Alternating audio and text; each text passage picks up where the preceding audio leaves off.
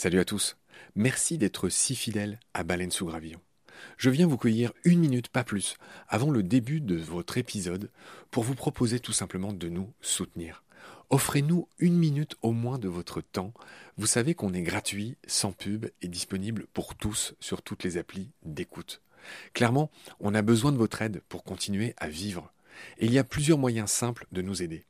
1 vous pouvez nous faire un don unique ou récurrent, quelques balles par mois, quelques euros par mois, euh, sur les liens indiqués dans le descriptif de cet épisode sur Eloasso ou sur Tipeee notamment, il y en a d'autres.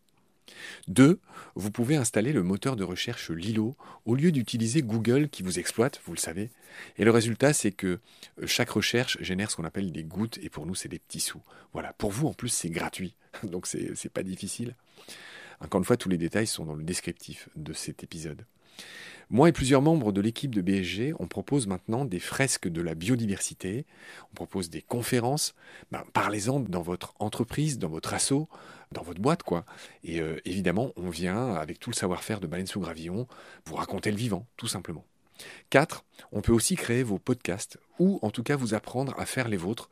On fait des formations pour ça et euh, bien sûr contactez-nous pour en savoir plus. 5 on cherche un partenaire pour tout l'écosystème de baleines sous gravillon. Et il y a différentes modalités. On en cherche un pour l'ensemble, on peut en prendre un pour euh, un podcast en particulier, ou euh, ce qu'on fait de plus en plus, on peut en prendre un pour euh, une série d'émissions. Évidemment, euh, c'est négatif, c'est moins cher à chaque fois. Moins bon marché, j'ai envie de dire, parce qu'on n'est pas si cher.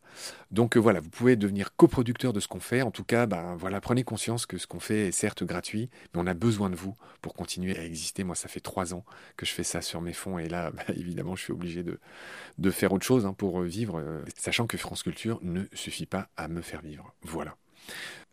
Pour nous joindre, c'est simple, contact at baleinesougravillon.com. Tous les détails sont dans le descriptif de l'épisode. Je vous laisse maintenant retrouver l'épisode du jour. Je vous dis merci, salut, à bientôt.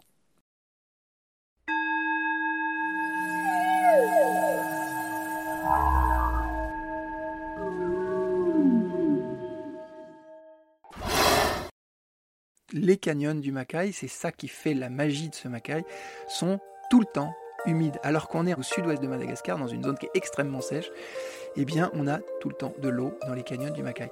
Et donc, on a plein de grenouilles.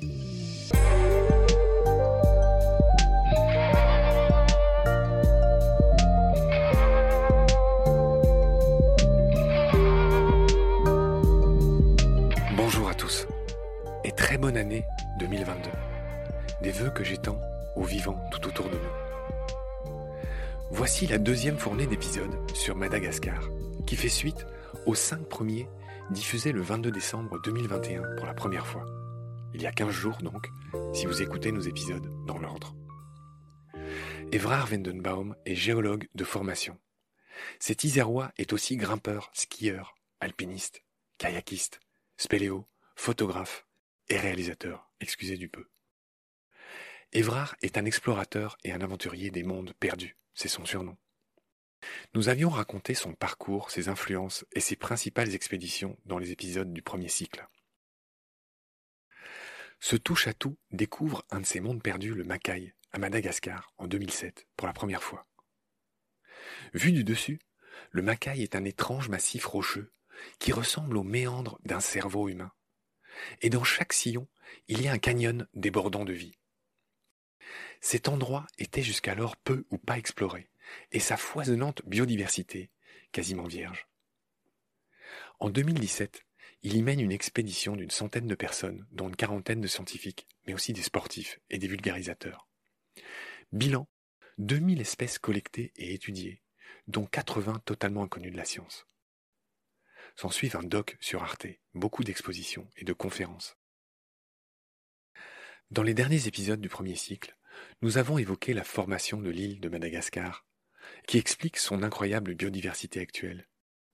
En gros, la vie y a suivi un chemin à part et isolé du reste du monde pendant des dizaines de millions d'années. Dans ce sixième épisode, nous parlons des poissons d'eau douce, des grenouilles dorées, les mantellas, et de caméléons méconnus, les brookesia, de tout petits caméléons de moins de 10 cm qui vivent dans les feuilles mortes, au sol. Expédition à Madagascar, chapitre 6. C'est parti. Salut Evrard. Salut Marc. On continue notre marathon euh, d'épisodes. On a commencé à parler la dernière fois avec toi des animaux de Madagascar. On avait passé en revue tout ce qui est arthropodes, on avait parlé d'araignées incroyables, araignées pélicans, on avait parlé des néphiles dorés, on avait parlé de ces euh, scarabées girafes. Et puis aujourd'hui, on va parler de tout ce qui n'est pas petits animaux. Et j'ai envie de commencer par les poissons pour dire que à Madagascar, comment dire, il n'y a pas une explosion de vie et de biodiversité comme il peut y avoir dans d'autres domaines. Est-ce que tu sais m'expliquer pourquoi? Avec toutes les pincettes euh, de mon titre, je ne suis pas euh, ichthyologue, hein, mais, c'est très probablement lié au fait que Madagascar soit isolé d'autres continents avec des cours d'eau plus importants et des, des réseaux hydrographiques plus importants qui auraient pu du coup apporter plus de variété encore. Là, on est sur un périmètre qui est relativement petit, comme on l'a dit euh, sur l'épisode précédent, qui fait un peu plus que la France, mais qui est isolé de tout autre continent depuis euh, presque 90 millions d'années. Donc forcément, ça limite. Je suppose que c'est ça l'explication, mais j'en suis pas sûr. Tu es très humble, c'est en effet ce que j'ai lu dans la littérature. Hein. Je confirme ce que tu dis. Alors moi, je confirme ce que tu disais tout à l'heure en intro, c'est-à-dire qu'il y a moins d'explosions que dans les autres grands groupes, on va dire. Mais pour autant, c'est pas pauvre. Hein. Si je me trompe pas, on est à près de 160 espèces en poissons euh, d'eau douce. Ouais. Je précise que ce que j'ai dit ne vaut que pour les poissons d'eau douce, puisque Madagascar est dans l'océan Indien, qui est lui-même extrêmement riche en biodiversité. Je ne parle que des poissons d'eau douce. On trouve beaucoup d'espèces de cyclidés, qui sont des poissons très connus en Afrique. Les aquariophiles connaissent bien ces poissons, qu'on dirait tous bâtis sur le même modèle. C'est drôle. Je crois qu'on parle d'évolution radiale dans un cas comme celui-là. C'est-à-dire que une même espèce a fini par évoluer et coloniser toutes les niches et c'est un peu ça la spécificité euh, des cyclidés, tels que j'ai pu les observer moi-même d'ailleurs dans le lac Malawi, où en gros on voit bien qu'ils sont tous bâtis sur le même modèle, mais qu'il y en a des plus gros, des plus petits, des couleurs différentes, et qui surtout qui vivent pas et qui se nourrissent pas exactement de la même façon. C'est ça l'évolution radiale. Tu veux dire quelque chose là-dessus? Non, non, j'apprends euh, comme toi que les cyclidés ont eu cette évolution. je te vois en direct sur Zoom, là, j'ai cru que tu voulais me dire quelque chose. Mais non, c'était juste un sourire éberlué du gars qui entend parler du lac Malawi. ouais, non, mais je découvre euh, surtout que j'apprends plein de trucs dans cette émission, c'est super. Bon, bah, c'est moi qui suis honoré avec un mec comme toi qui est quand même chef d'expert de ces belles expéditions à Madagascar. On va continuer voilà, alors j'ai malheureusement pas beaucoup d'espèces de poissons que j'ai pu trouver à dire, etc. Toi non plus. Enfin, voilà, juste dire que c'est des cyclidés. Il n'y a pas que ça. Hein. Il y a d'autres espèces de poissons. Il y a beaucoup d'espèces d'anguilles aussi. J'ai vu ça. Je ne sais pas si tu as des espèces précises que tu pourrais nous nommer. Mon petit dada, si je puis dire, c'est une espèce de poisson que nous avons découverte, parce que c'est pas tous les jours qu'on découvre une nouvelle espèce de poisson. Et on a eu la chance d'en découvrir une en 2010, du genre Pachypancax. Alors, c'est pas le plus beau poisson du monde, hein, c'est un tout petit truc qui fait euh, 4-5 cm de long, mais qui avait quelque chose d'assez particulier, qui est que ça vit dans des écosystèmes, dans des milieux extrêmement constants j'utilise pas forcément le bon terme, mais en gros, il faut que son milieu de vie, sa niche, comme tu disais, soit toujours à tout instant de l'année à peu près avec les mêmes caractéristiques de température, de turbidité, d'acidité, etc., tout ce que tu veux. Et donc, ça implique que le cours d'eau, euh, lui, soit dans un état de protection, enfin, qu'il ne soit pas abîmé, dégradé, etc. Or, sans doute que ce petit poisson Pachypancax existait dans probablement tout le Macaï, et peut-être même qu'il existait plus largement encore euh, à Madagascar. Ceci dit, à Madagascar, une des particularités des espèces de poissons, c'est qu'elles sont toutes assez localisées. Enfin, à part les espèces invasives qui ont été apportées, comme le tilapia, ou les anguilles qui ont colonisé un peu tout, mais ce petit Pachypancax, aujourd'hui, il ne se retrouve que dans un seul canyon, et encore dans la tête de bassin de ce canyon. On l'a trouvé donc par chance inouïe, et il est possible qu'on trouve une autre espèce dans le canyon d'à côté. Là, on peut parler donc de micro-endémisme. Ce que je voulais surtout dire par là, c'est que ce canyon, la raison pour laquelle on a trouvé ce Pachypancax là-dedans, c'est que c'est un des rares et des derniers canyons qui n'a pas subi les fameuses dégradations dont on a parlé déjà dans un précédent épisode, les dégradations par les feux ou par euh, les gens qui viennent par petits groupes prélever euh, ce dont ils ont besoin, et eh bien, le fait de brûler par exemple les plateaux du massif du Macaï fait que quand il y a des pluies, les eaux de ruissellement ne sont plus retenues par les racines évidemment du système forestier qui n'existe plus. Et donc les eaux dévalent beaucoup plus vite et érodent beaucoup plus vite les plateaux, ce qui fait que ça ensable et que ça change littéralement euh, le, milieu de vie de ces poissons et donc ils ne peuvent tout simplement pas survivre bien longtemps.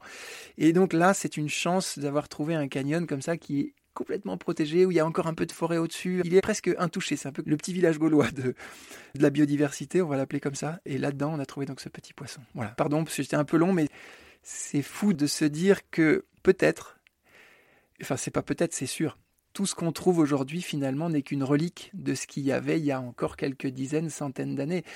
Il faut imaginer qu'on est déjà très très loin d'avoir fait le tour de la biodiversité, ça t'as dû en parler plein de fois dans tes émissions, et plus on attend et plus on dégrade, alors bien sûr il restera toujours des choses à découvrir, on est loin d'avoir fait le tour, mais on est surtout en train de détruire des espèces avant même de les découvrir. Et ça je trouve ça bien triste. Très bien, oui, oui, je, je bois tes paroles. C'est un des buts de Baleine sous gravillon, c'est de parler de ce qui existe, même de ce qui est très connu. On n'est pas aussi à la pointe que toi de faire des expéditions, etc. Mais juste, voilà, pour faire prendre conscience de ce qui existe, de comment ça vit, de comment c'est beau, de comment mmh. c'est fragile aussi, pour qu'un maximum de gens aient envie de protéger, comme il peut. Mmh. Et donc voilà, c'est ce qu'on essaye de faire, et cette mission-là, euh, on l'a en commun, et, et les parallèles. Evra, il y a deux choses que je voulais ajouter en t'écoutant. La première, c'est que pour être bien cohérent et bien complet, on a parlé plusieurs fois d'endémisme et on a parlé aussi de macro et de micro-endémisme. Je veux bien que tu expliques ces deux notions, la différence entre les deux, à nos auditoristes. Alors l'endémisme, c'est au sens général se dire qu'une espèce existe à un endroit donné, et un féodé, je ne sais pas si le terme est tout à fait juste, mais à une région donnée du monde. Qu'elle n'existe que dans un endroit précis. Voilà, mais ça peut être des grands endroits, ça peut être toute l'Asie, ça peut être l'Australie, ça peut être l'Afrique, etc. Ça peut être endémique de l'Afrique. Le micro-endémisme, c'est tout simplement de définir une zone géographique plus restreinte, parfois extrêmement restreinte, comme je viens de le raconter par exemple sur ce petit canyon isolé du fin fond du Macaï, qui lui-même isolé au fin fond de Madagascar. Tout ça pour dire que, fait, micro veut simplement dire qu'on vient restreindre la zone géographique où cet animal existe et que là. D'accord, c'est bien compris. Il y a une autre précision que je voulais que tu apportes, Evrard, c'est qu'en préparant cette émission, tu m'as dit qu'il y avait plusieurs espèces qui portaient ton nom aujourd'hui. C'est quand même un honneur extraordinaire de savoir qu'il y a des animaux dans le monde qui, pour les siècles, les siècles, vont porter ton nom. Alors par rapport à ça, j'ai deux questions. Premièrement, est-ce que c'est ton nom de sanglier Evrard ou est-ce que c'est ton nom de famille Vendenbaum, cet arbre qui tourne? C'est lequel des deux et c'est quels animaux qui sont concernés par l'attribution de ton nom? Ouais, alors effectivement, c'est plutôt sympa comme cadeau fait par euh, certains des scientifiques qui sont venus euh, sur le terrain. Le premier, c'est une fourmi. Bon, ça fait pas tout à fait rêver comme peut faire rêver un lémurien, mais c'était quand même très chouette. C'est une petite fourmi donc qui s'appelle Serapakis evrardi. Donc là, c'est le côté sanglier qui a été mis en avant, comme tu dis. Je rappelle à ceux qui prendraient l'épisode en cours de route que ton prénom est d'origine germanique et qu'il signifie quelque chose comme sanglier robuste. Voilà, c'est ça. Et donc ça, c'est mon ami euh, Brian Fisher, qui est entomologiste du California Academy of Science, donc qui travaille à Berkeley, euh, en Californie. Et plus récemment, c'est un scientifique français qui s'appelle Sylvain Hugel, qui est un entomologiste aussi, qui est spécialiste des criquets. Bon, encore une fois, c'est pas forcément les plus spectaculaires des animaux, mais quoique, il y a tellement de choses à apprendre des criquets. Et donc là, cette fois, il a utilisé mon nom. Je connais plus le nom de genre, mais du coup, l'espèce, c'est Vandenbomi. Voilà. D'accord, ok, c'est bien vu. On va enchaîner dans la visite de Madagascar qu'on est en train de faire avec toi, dans cette exploration. On a dit ce qu'on pouvait sur les poissons. On va enchaîner sur tout ce qui est amphibien. Et je commence par préciser qu'à Madagascar, il n'y a aucun urodèle. Les urodèles, ce sont les tritons, les salamandres, en gros, euh, tous ces batraciens qui ont une queue, hein, c'est ce que ça veut dire, urodèle. Il n'y en a aucun. Donc là, ça va être vite vu. Hein. Ils sont inféodés, comme tu disais tout à l'heure, à l'hémisphère nord. En revanche, il y a beaucoup d'anours. Donc anours, c'est les grenouilles, et anours, ça veut juste dire qui n'a pas de queue. Hein. Ouros en grec, c'est la queue, anours, qui n'a pas de queue. 300 espèces de grenouilles à Madagascar, parmi les plus belles du monde, et les plus connues, cher Evrard, sont sans doute les mantellas. C'est un genre, c'est ces toutes petites grenouilles qui peuvent être bleues, rayées de jaune. Tu parlais de fourmis à l'instant qui mangent justement des fourmis qui contiennent elles-mêmes des alcaloïdes, en gros des substances toxiques. Et voilà, c'est un peu comme les dendrobates. Ces petites grenouilles sont très toxiques, sont empoisonnées. Et ce phénomène, le fait qu'elles soient très colorées et qu'elles signalent à leurs euh, éventuels prédateurs le fait qu'elles soient euh, très dangereuses à consommer, ça s'appelle l'aposématisme. Est-ce que dans ton macaille chéri, tu as vu beaucoup de grenouilles, et notamment de ces petites grenouilles très colorées, les mantellas ou d'autres qui t'auraient marqué Oui, il y en a beaucoup, effectivement. Alors, très colorées, nous, on n'a pas trop, il y a quelques-unes, mais en tout cas pas au point des mantelles qu'on voit euh, parfois dans les documentaires de la BBC par exemple. On n'a pas des, couleurs aussi extravagantes et aussi marquantes que ça. Mais oui, il y a énormément de grenouilles. Ce qu'il faut savoir, c'est que les grenouilles, bien sûr, elles aiment bien les milieux humides, hein, évidemment, et le macaille fait office, euh, comme on l'a dit déjà un petit peu, mais fait office de château d'eau. Alors pourquoi? Là, je vais faire une petite digression, si tu me le permets, et je vais revenir sur une notion qu'on a évoquée déjà dans de précédents épisodes, c'est la notion de grès. Le massif du Macaï, en fait, il a été créé par un amoncellement de grains de sable. Pardon, hein, je, sors un peu, je vais sur mon côté géologue là, mais tu Ça me va très bien tire la couverture à toi, le géologue. Donc la chaîne hercynienne qui avait fait l'espèce de suture, euh, énorme suture entre les deux grands continents qui ont créé finalement la Pangée, cette chaîne hercynienne, elle s'est érodée quelques dizaines ou quelques centaines de millions d'années.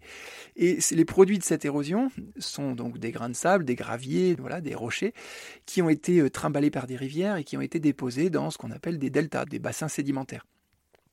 Et le Macaï est en fait un bassin sédimentaire, si je puis dire, enfin en tout cas ce qui a été déposé et qui a ensuite été sorti de l'eau par un mouvement tectonique, on ne va pas rentrer dans le détail, mais qui a été soulevé, sorti de l'eau et mis à l'air libre, si je puis dire. Et donc c'est au final une sorte de gros tas de sable, un gros château de sable. Et ce qui fait que ce château de sable va être résistant ou non, c'est ce qu'on appelle le liant, c'est-à-dire des oxydes la plupart du temps qui vont s'installer entre chacun des grains de sable et qui vont faire une sorte de colle. D'accord? Tu peux imaginer des boules, hein, et puis euh, entre chaque boule, il y a des espaces. Et ben ces espaces, quand ils sont pris par un liant, ça fait un rocher extrêmement dur. C'est le cas par exemple des tépouilles, on en a parlé précédemment. C'est des roches extrêmement dures. En revanche, dans le Macaï, et c'est ce qui fait cette particularité euh, géomorphologique, c'est qu'il y a très peu de liants. Le liant a été totalement lessivé, c'est-à-dire euh, dissous par les eaux de pluie qui, sont rentrés dans le rocher, qui ont donc dissous tout ça en quelques dizaines de millions d'années. Et aujourd'hui, on se retrouve avec des grains de sable posés les uns sur les autres, mais qui ont finalement assez peu de liants. Ils sont finalement peu collés. Ce qui fait que ça fait comme du sable, qui s'effrite énormément. Donc c'est pas grimpable, par exemple. Moi qui suis un amoureux de l'escalade depuis que je suis tout petit, j'ai toujours eu une grande frustration parce que dans le Macaï, on peut pas grimper. Dès que tu attrapes quelque chose, tout s'arrache et se, se pulvérise littéralement. Et pourquoi je raconte tout ça? Parce que les petits espaces qui, normalement, auraient pu ou auraient dû être pris par des liants, eh ben, ça devient des trous comme dans une éponge. Et donc, quand il pleut, quand il y a les pluies tropicales, on est sous les tropiques, hein, dans tout Madagascar, et eh bien ces pluies tropicales et ces cyclones annuels remplissent les trous, d'accord, qui sont à l'intérieur de cette roche. Et au moment où l'eau s'infiltre par capillarité, elle descend, elle descend, elle descend, ça prend plusieurs années, plusieurs mois, plusieurs dizaines d'années peut-être, et ça finit par arriver sur ce qu'on appelle des niveaux argileux, des niveaux imperméables, qui font que la goutte d'eau n'arrive plus à descendre plus bas, et il y a une sorte de forçage qui se fait, qui va l'amener autre part, enfin elle glisse sur cette couche argileuse, et ça finit par sortir à un moment donné dans un canyon. Et donc les canyons du Macaï, c'est ça qui fait la magie de ce Macaï, sont tout le temps humide, alors qu'on est au sud-ouest de Madagascar, dans une zone qui est extrêmement sèche, eh bien, on a tout le temps de l'eau dans les canyons du Macaï. Et donc, on a plein de grenouilles. C'était un petit peu long, mais c'était pour expliquer pourquoi on a cet écosystème qui est très favorable aux amphibiens. C'est magnifique, c'était une explication qui était nécessaire. On va parler un tout petit peu des reptiles. Évrard, il y a à Madagascar plus de 400 espèces ai-je noté de reptiles. Sur un territoire, tu l'as dit, qui est un peu plus grand que la France, Madagascar fait environ 600 000 km. Et juste pour donner une idée de la richesse de Madagascar, c'est bien de le dire, mais je vais l'illustrer en un chiffre. J'ai dit 400 espèces de reptiles à Madagascar, ce qui n'est d'ailleurs pas la force de Madagascar en termes de biodiversité, sur un territoire grand comme la France, comparé aux États-Unis. En fait, aux États-Unis, il n'y en a que 273 pour 9 millions de kilomètres carrés, c'est-à-dire un territoire qui est plus de 10 fois plus grand. Voilà un chiffre qui donne une idée de ce que toi et moi, on n'arrête pas de marteler depuis plusieurs épisodes maintenant, c'est que Madagascar, c'est un hotspot de biodiversité, mais le dire, c'est une chose, mais voilà un chiffre qui l'illustre. Cher Evra, est-ce que tu veux commencer par euh, nous dire, parce que c'est vrai que là, c'est un peu les figures imposées que je t'impose, mais euh, est-ce qu'il y a un reptile en particulier, toi, qui t'a marqué? Ah, un qui m'aurait marqué. Alors, il y a évidemment des caméléons. Hein. Je n'en parle pas parce que tout le monde aime les caméléons, mais parce que c'est quand même très spécial. Et notamment, euh, encore une fois, à Madagascar, il y a une diversité de caméléons euh, qui est juste extraordinaire. Je ne sais plus d'ailleurs quel est le taux d'endémisme des caméléons, mais je crois que c'est énorme. Je me souviens plus, j'ai plus le chiffre. Enfin, toujours est-il qu'il y a de toutes les tailles. Alors, tu peux en avoir qui font. Euh, jusqu'à 50 cm de long, peut-être même plus, peut-être 60 cm de long pour les plus gros, que comprises. Hein. Et puis pour les plus petits, ça fait la taille de l'ongle du pouce. Tu vois, donc oui, c'est les fameux Brookesia. 2 cm, voilà, les Brookesia. Et les Brookesia, bon, ils sont malheureusement pas dans le Macaï, on n'a pas cette chance-là. Ils sont plutôt sur une petite forêt de l'est de Madagascar, donc dans les parties plus pluviales, plus tropicales. Mais oui, ça c'est magique. Ces caméléons qui, euh, finalement, à moins d'avoir un œil très habitué, sont quand même assez difficiles à voir, déjà parce qu'ils utilisent un mimétisme qui est assez phénoménal, mais aussi parce qu'ils sont bien planqués hein, de jour déjà, ils sont totalement immobiles, quand ils bougent, ils bougent un peu avec l'allure d'une feuille, je sais pas si tu as déjà vu ça, euh, ça bouge euh, avec des allers-retours. Je sais pas si. Oui, oui, je pense que les gens ont en tête cette image. On a l'impression qu'ils sont ivres et qu'ils balancent un peu leurs membres pour aller choper la branche suivante. Exactement, mais le, but du jeu, c'est tout simplement de ressembler un peu à une feuille qui est soufflée par le vent, qui se fait un peu manipuler à droite à gauche. Et petit à petit, comme ça, ils progressent sans se faire repérer par les oiseaux et les rapaces du coin. Donc, euh, ouais, ça, j'aime beaucoup euh, observer et puis manipuler parce que c'est très sympa, c'est très inoffensif. Un caméléon, ça a des doubles pince. Je sais pas, je connais pas. Oui, ils, ont deux doigts de chaque côté, oui. Ouais, et c'est très piquant, donc quand ça vient sur ta main, ça te chatouille un petit peu ou sur ta tête quand il monte. C'est très amusant. Enfin, c'est un animal merveilleux. Merci Evra pour toutes ces précisions. Je te dis à très vite pour la suite. Salut. Merci à toi.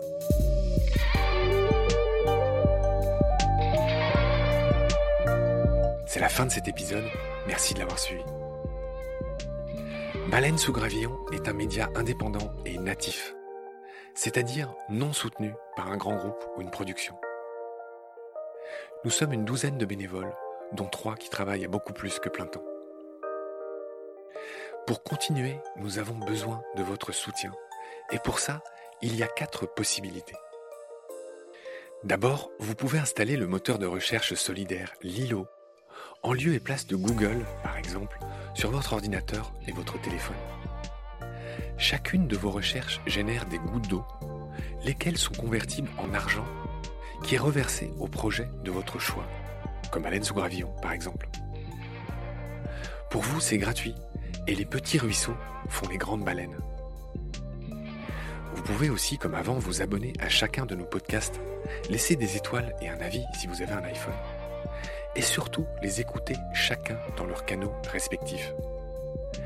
Baleine sous a accueilli ses petits frères depuis le début de la saison 3 en septembre 2021. Mais ils vont bientôt s'envoler de ce nid. Nous vous encourageons donc à aller les retrouver, ces trois petits frères, qui sont aussi trois podcasts à part entière, dans leurs canaux respectifs. Et pour ça, je vous invite à vous abonner à chacun. Ces quatre podcasts sont complémentaires, chacun sa spécialité. Nomen raconte l'origine des noms d'animaux et d'arbres, un grand plongeon dans l'histoire, les langues, les cultures. Les choix tantôt erronés, tantôt géniaux, des premiers naturalistes. Combat, vous le savez, donne la parole aux défenseurs du vivant. Et Petit Poisson deviendra podcast, raconte la vie dans l'eau. Ensuite, toujours pour nous aider, vous pouvez faire un don sur Helloasso ou sur Tipeee, même minime. Vous pouvez aussi devenir partenaire de l'association BSG ou nous aider à trouver des partenaires. Parlez-en autour de vous. Toutes les infos sont sur le site baleinesougravillon.com. Nous vous recommandons justement la visite de notre site baleinesougravillon.com où sont publiés de nombreux articles sur le vivant. La visite aussi de notre compte Instagram sur lequel nous partageons chaque semaine les plus belles images d'un photographe animalier. Venez aussi nous écouter en replay ou découvrir des vidéos sur notre chaîne YouTube.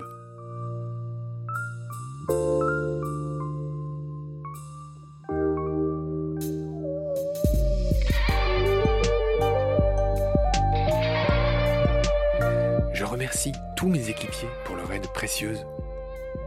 Sans oublier Frédéric Colazzina et Gabriel Dallen, les compositeurs du générique. À très bientôt pour de nouveaux épisodes. D'ici là, prenez soin de vous et de ce qu'il y a autour de vous. Merci. À bientôt.